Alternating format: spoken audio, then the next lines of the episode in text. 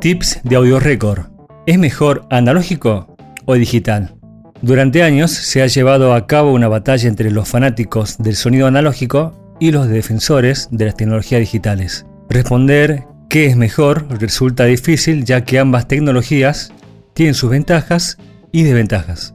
Lo importante es saber que si el sonido es bien tratado, es posible llegar a excelentes resultados tanto con equipos analógicos como digitales. Seguí escuchando Audio Record Radio para más consejos.